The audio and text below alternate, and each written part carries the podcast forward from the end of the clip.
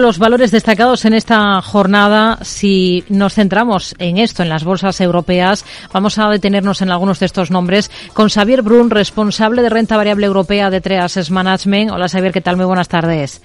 Hola, muy buenas tardes. Bueno, una jornada en la que además hemos llegado a ver a la Bolsa de Londres por encima de esa cota de 8.000 eh, puntos, eh, también tocar máximos a la Bolsa francesa por momentos, pero mm, centrándonos en Londres, pese a las consecuencias que ha tenido el Brexit para su economía, pese a esa inflación que todavía eh, sigue mostrando a doble dígito y el no tan lejano caos político. No sé si le sorprende.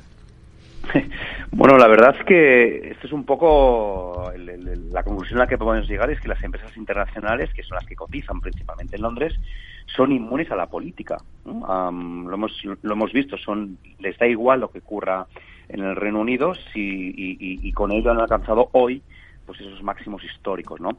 Y la respuesta un poco se encuentra en la estructura del índice. Si miramos el 2022, fueron los pocos índices en positivo en todo el año, gracias a qué? Pues a gracias principalmente a que una cuarta parte está en petróleo y minería, donde todavía recae esa necesidad de hacer CAPEX y como consecuencia de, unos, oye, pues, pues, unos buenos resultados a futuro. Y más o menos un 15% está la parte financiera, donde la subida de tipo de interés les ha beneficiado. Así que podríamos decir que, la estructura del índice le beneficia, le, le propicia a que haya alcanzado estos máximos históricos y quizá los bata este, este año también. Si miramos a, a, Londres precisamente, tenemos algunos de los protagonistas por su presentación de resultados esta jornada. Standard Chartered, el banco, ha elevado un 27% el beneficio en el último año, mejora previsiones, anuncia que va a lanzar un plan de recompra de acciones por mil millones de, dólares. ¿Cómo lo ven? Pues la verdad es que lo vemos muy positivo. Lo que está ocurriendo en todo el sistema financiero es un cambio completamente de paradigma. Veníamos ya sabemos todos, de tipos de interés prácticamente en cero a tipos de interés positivos y con toda seguridad esos tipos de interés se van a mantener en el futuro. Por si rascamos un poco en las cuentas que ha presentado Standard Chartered, lo que estamos viendo es que, oye, los márgenes de intermediación se están mejorando y todavía le queda mucho por delante, por lo que es positivo. Eh, la parte de negocio tradicional le va muy bien, la parte corporativa también, a pesar de que hay un cierto riesgo de qué es lo que tiene dentro, como podemos ver el ajuste que ha hecho este, este, este trimestre de 350 millones de su parte inmobiliaria en China. Y lo más importante de todos es que hay bajas previsiones y el regulador le permite pagar, eh, eh, recomprar acciones, cosa que es positivo, ¿no? Pues bien, si juntamos todo esto, vemos que Standard Chartered tiene un, ROE, un ROE de un 8% y un price to book de 0.5 con un exceso de capital, con lo que esto es un buen sinónimo de una buena inversión. Hmm. En, mirando al sector financiero, también hemos estado muy pendientes, por ejemplo, de Commerzbank, el alemán, porque ha presentado cifras. Esto supone los resultados que ha presentado del 22, que logra las mejores cifras desde el año 2007. Em, hemos visto a muchos bancos europeos, también a los españoles, presentar números. ¿Le, le queda fuelle, piensa, a la banca en bolsa? Es muy buena pregunta y yo creo que la debemos de diferenciar en dos grandes grupos. La banca que ha hecho sus deberes, que es, aquella banca donde ha limpiado sus balances, está bien capitalizada y bien capitalizada significa que tenga por encima de un 13% del, del, del, del, Core Capital Tier 1, ¿no? pues bien, toda esa banca, esa banca bien capitalizada, encontramos cosas muy interesantes.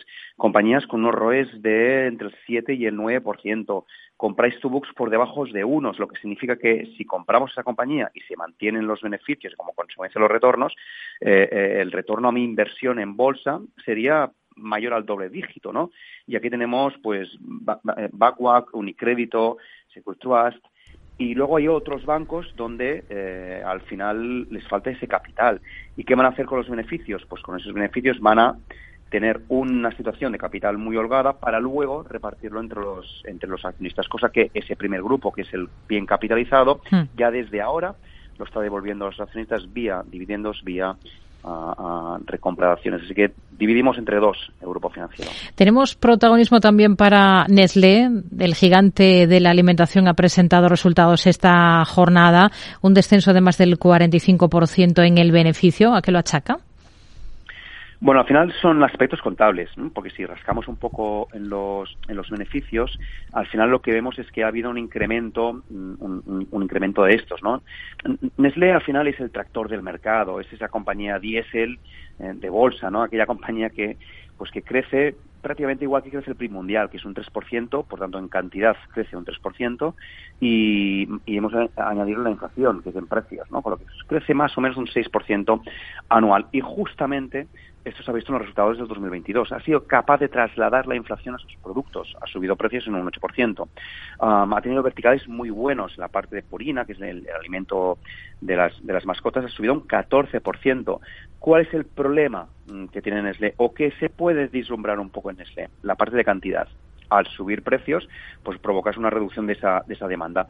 Veremos cuán profunda es. Por ahora no es para alarmarnos, pero bueno, es algo que hemos de verlo en este 2023, con lo que esa cautela debemos de focalizarla en el, en el volumen eh, de, productos vendidos por Nestlé. Airbus es otro de los protagonistas del día por sus resultados. ¿Lo, lo tendría en cartera?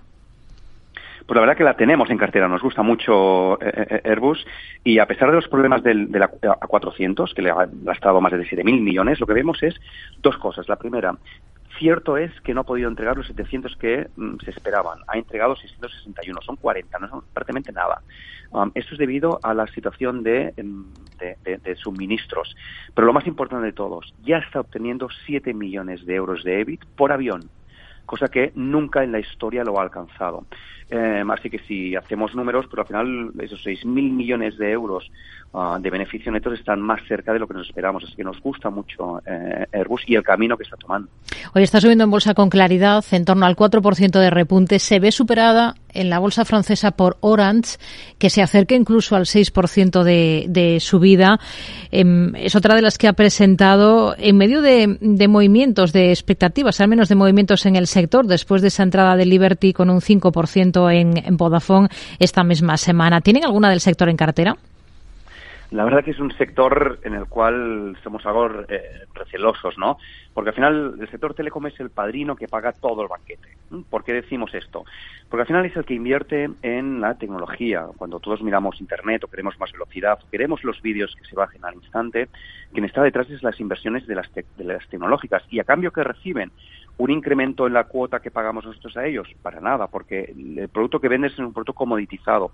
Lo que significa es que no tengan ninguna diferenciación uno entre otros y se deban pelear o esa diferenciación sea puramente temporal, pues porque han comprado los derechos de Fórmula 1, han comprado los derechos de la Champions. Así que es un sector que nos, nos cuesta. La única que hemos tenido en cartera es Deutsche Telekom y nos gusta porque tiene una, una, pata en Estados Unidos a través de, de T-Mobile. Y T-Mobile lo que tiene es la fibra, tiene el cable de Estados Unidos, tiene la autopista donde pasan estos, estos datos y cobra por ello pues un peaje. Es la única que hemos tenido en cartera. Hmm. Del resto de las que han presentado, porque también tenemos cifras, por ejemplo, de Renault, de Schneider Electric, de, de Air Liquide, ¿algo llamativo? La verdad que, hoy hay muchísimos resultados, ¿no? Pero si hacemos un, resumen de estos resultados, podríamos decir que todos prácticamente han crecido en los beneficios, lo que significa que han sido capaces de trasladar esa inflación a sus, a, a sus clientes y, a su beneficio, ¿no? De tal forma que, oye, esto lo hemos de tener en cuenta en el futuro.